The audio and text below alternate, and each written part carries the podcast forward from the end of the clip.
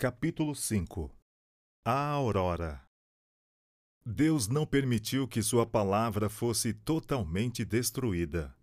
Em diferentes países da Europa, o Espírito de Deus levou as pessoas a buscar a verdade como um tesouro escondido.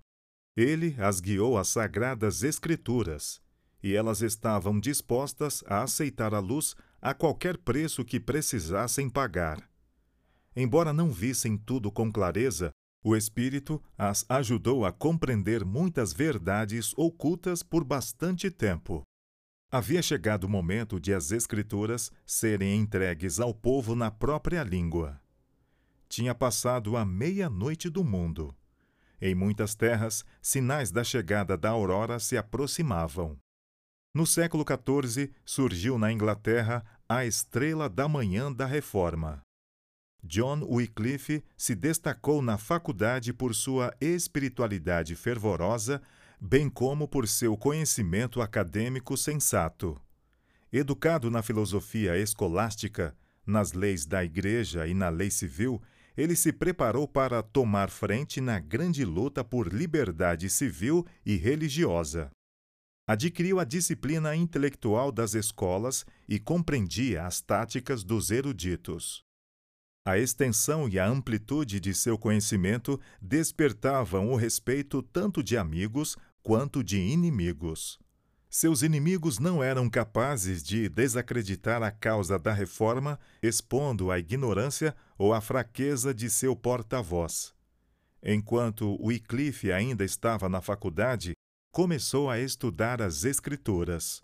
Além disso, sentia uma grande carência que nem os estudos acadêmicos, nem os ensinos da Igreja eram capazes de suprir.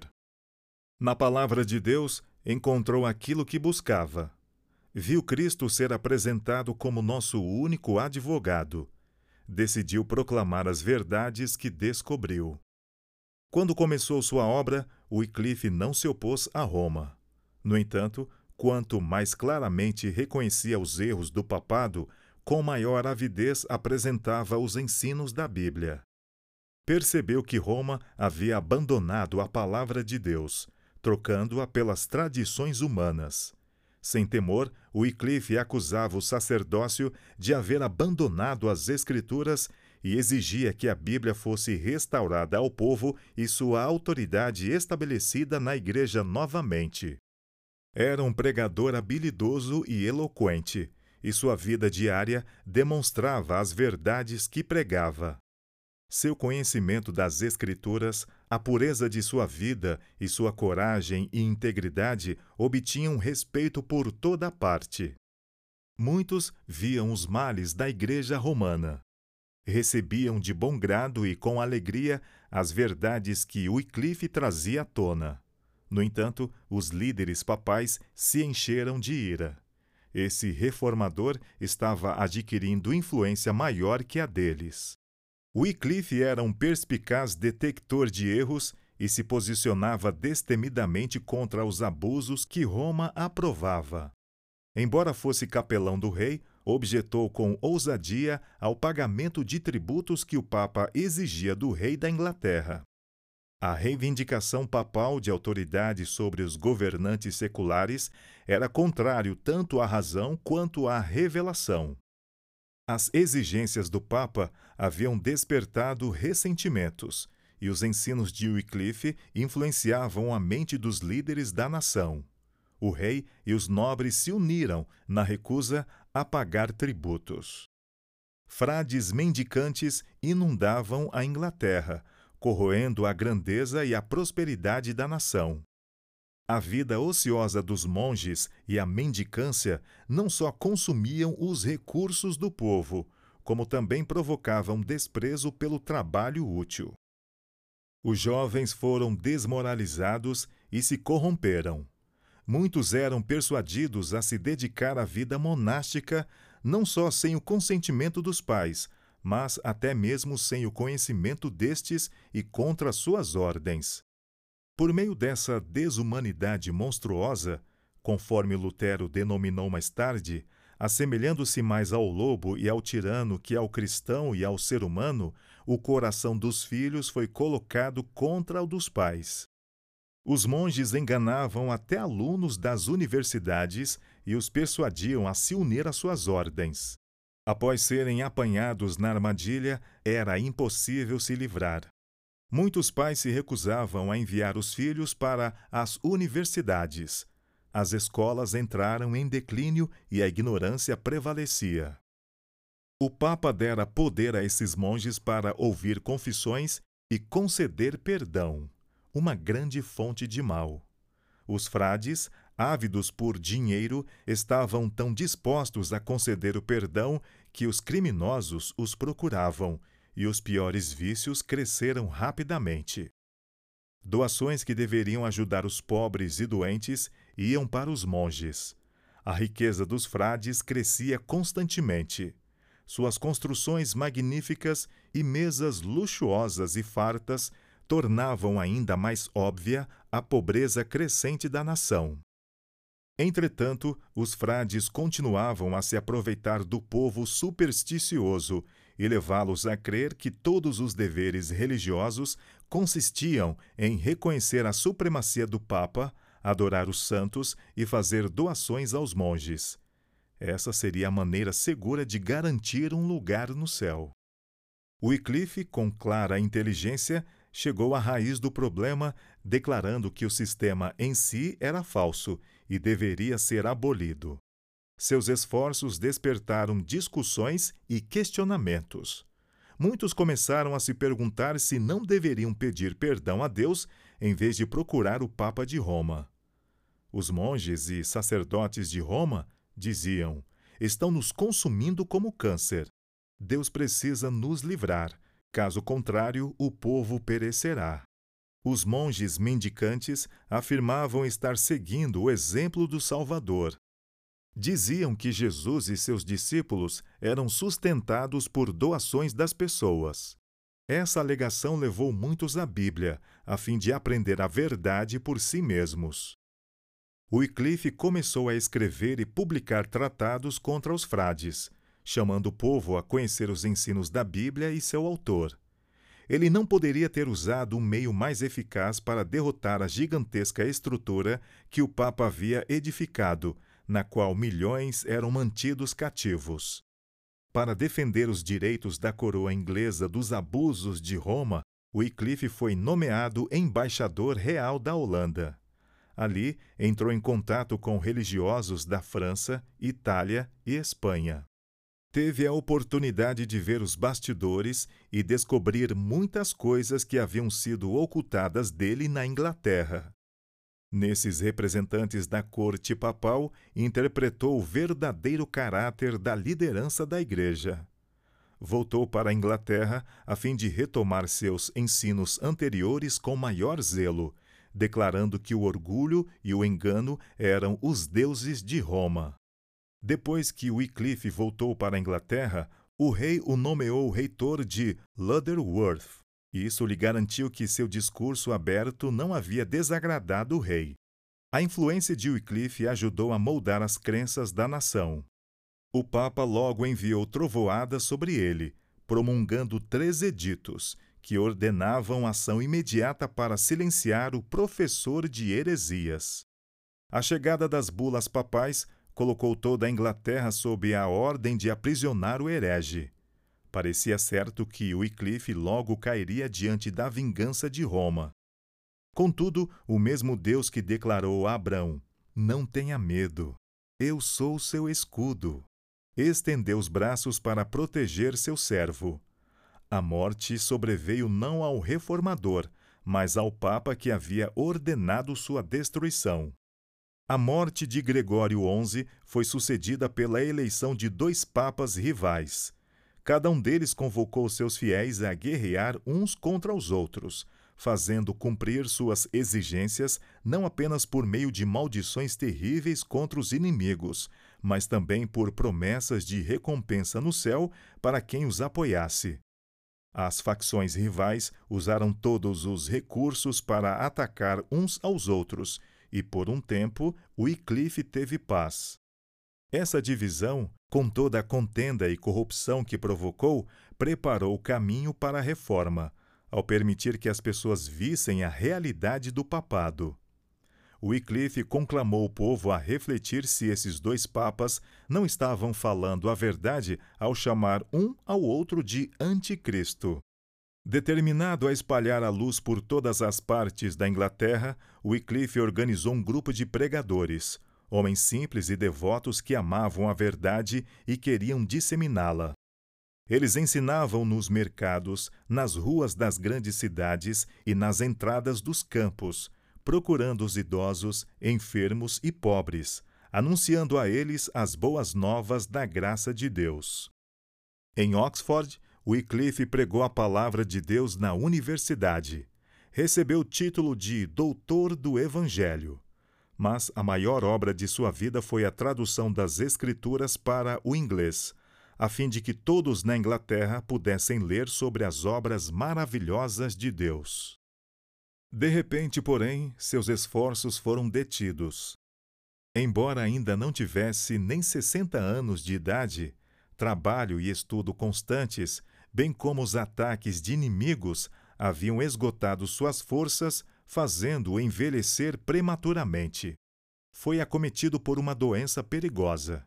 Os frades acharam que ele se arrependeria dos males que havia acarretado à igreja e foram correndo para o quarto dele a fim de ouvir sua confissão. A morte está nos seus lábios, disseram.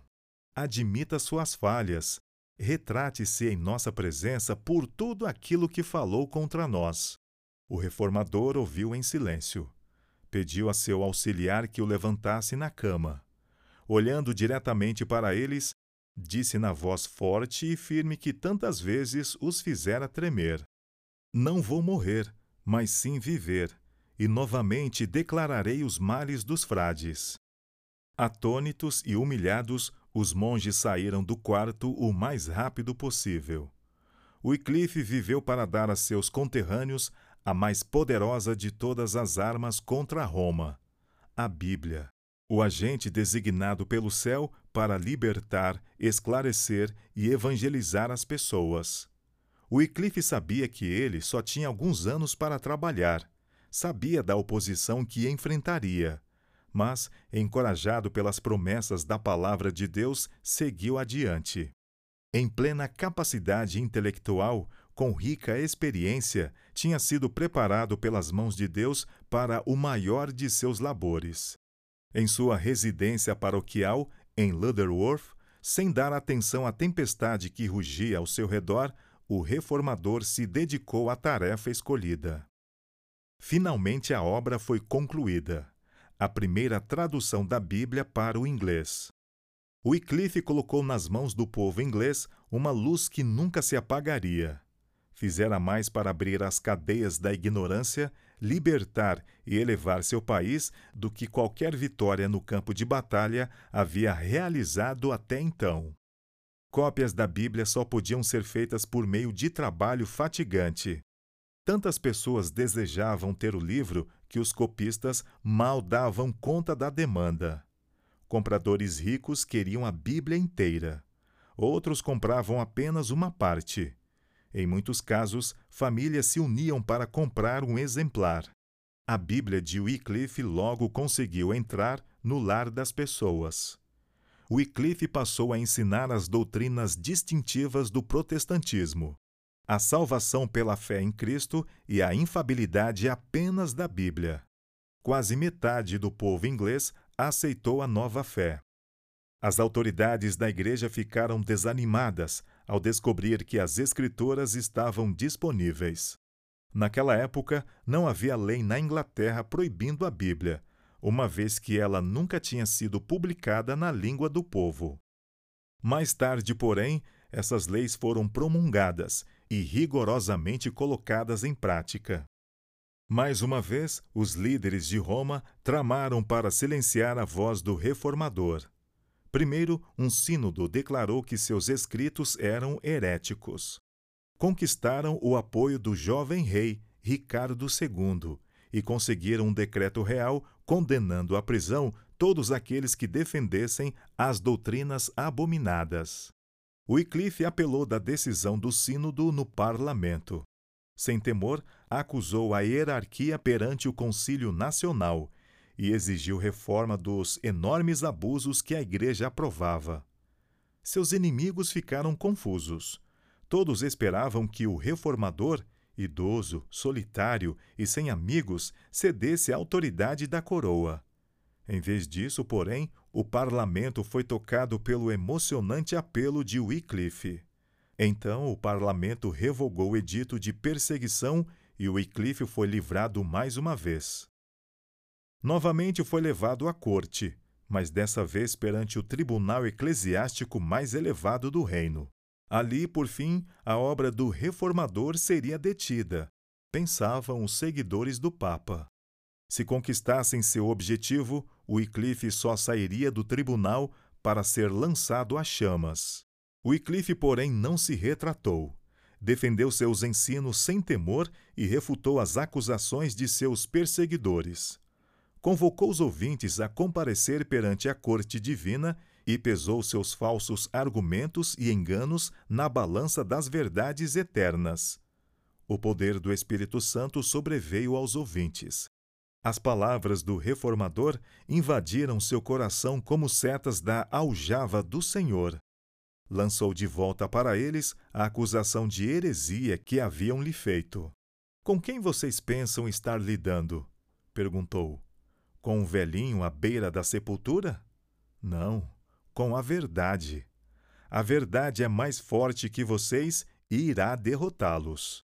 Depois de dizer isso, ele se retirou, e nenhum de seus adversários tentou impedi-lo. A obra de Wycliffe estava quase terminada. Contudo, mais uma vez ele precisaria testemunhar do Evangelho. Foi convocado a ser julgado diante da corte papal em Roma, a qual tantas vezes havia derramado o sangue do povo de Deus. Por causa de um derrame, não pôde comparecer. Muito embora fosse impossível ir pessoalmente para ser ouvido em Roma, ele falou por carta.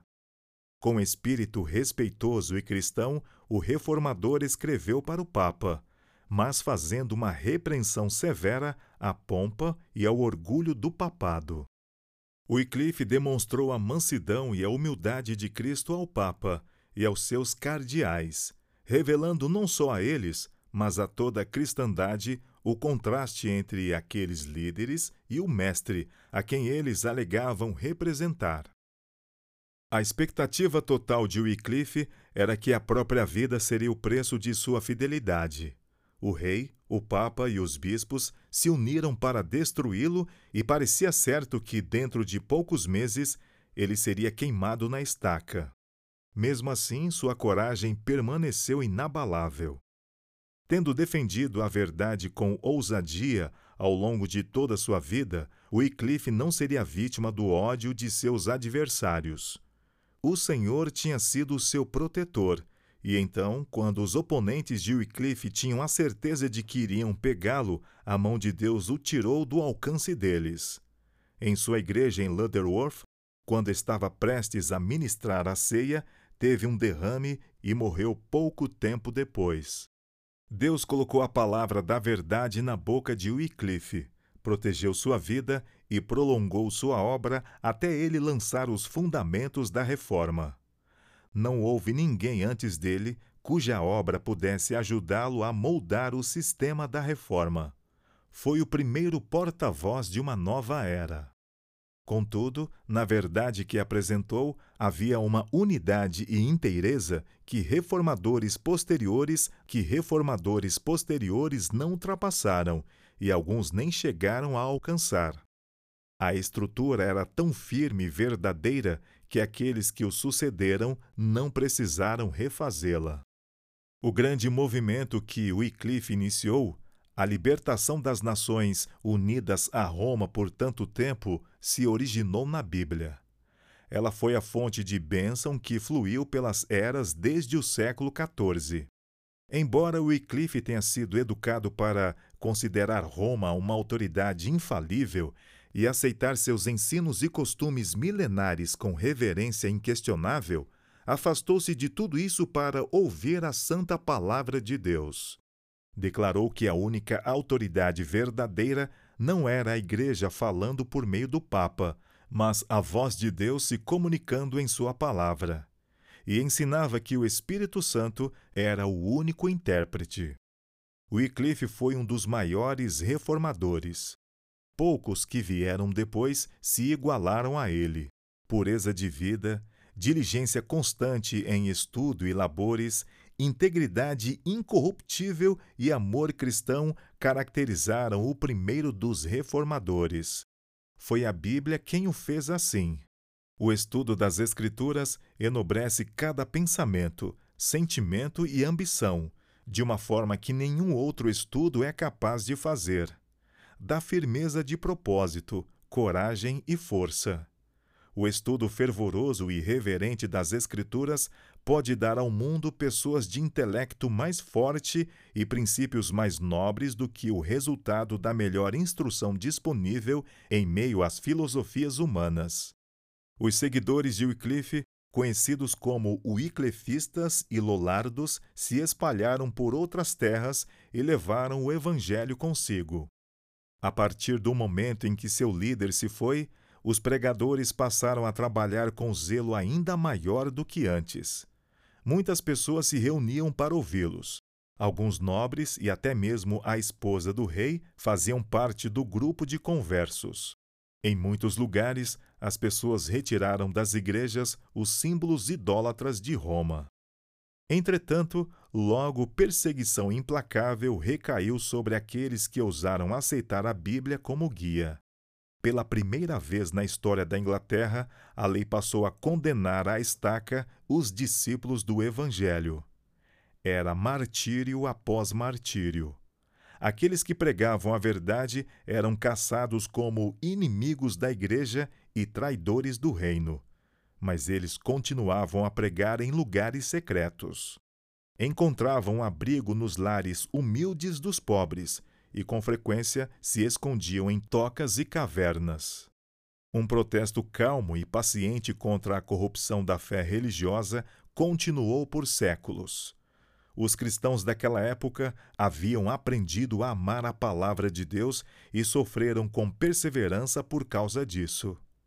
Muitos sacrificaram seus bens terrenos por Cristo aqueles que tinham permissão para viver em seus lares abrigavam com alegria os cristãos banidos.